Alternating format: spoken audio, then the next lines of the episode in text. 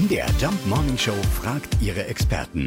Fakt oder Fake? Ja, Paare mit hohem Altersunterschied sollen länger zusammenbleiben. Wir fragen nach bei Paartherapeut Erik Hegmann. Stimmt das? Das ist nicht richtig. Es gibt sogar im Gegenteil ganz viele Studien, die zu einem anderen Schluss kommen. Nämlich, dass ein Altersunterschied von mehr als 15 Jahren häufiger zu Konflikten führt, häufiger zu Trennungen führt, im Vergleich jetzt zu Paaren, bei denen der Altersunterschied so ungefähr 0 bis 5 Jahre wäre.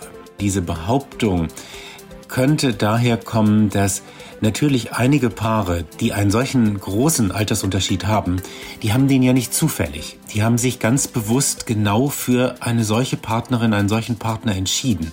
Vielleicht um vom jüngeren Partner mitgezogen zu werden. Vielleicht weil der ältere Partner mehr Lebenserfahrung mitbringt. Und genau das zeigen nämlich auch noch andere Studien.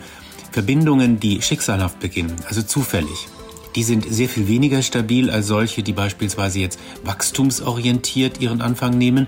Das heißt, das sind Beziehungen, die aufgrund bewusster Entscheidungen eingegangen wurden. Da wird nämlich im Vorfeld mehr reflektiert, was denn passt und warum es passt. Okay, be bewusste Entscheidungen. Hm, ich glaube, das kann man zumindest bei Promis auch nicht immer behaupten, aber gut.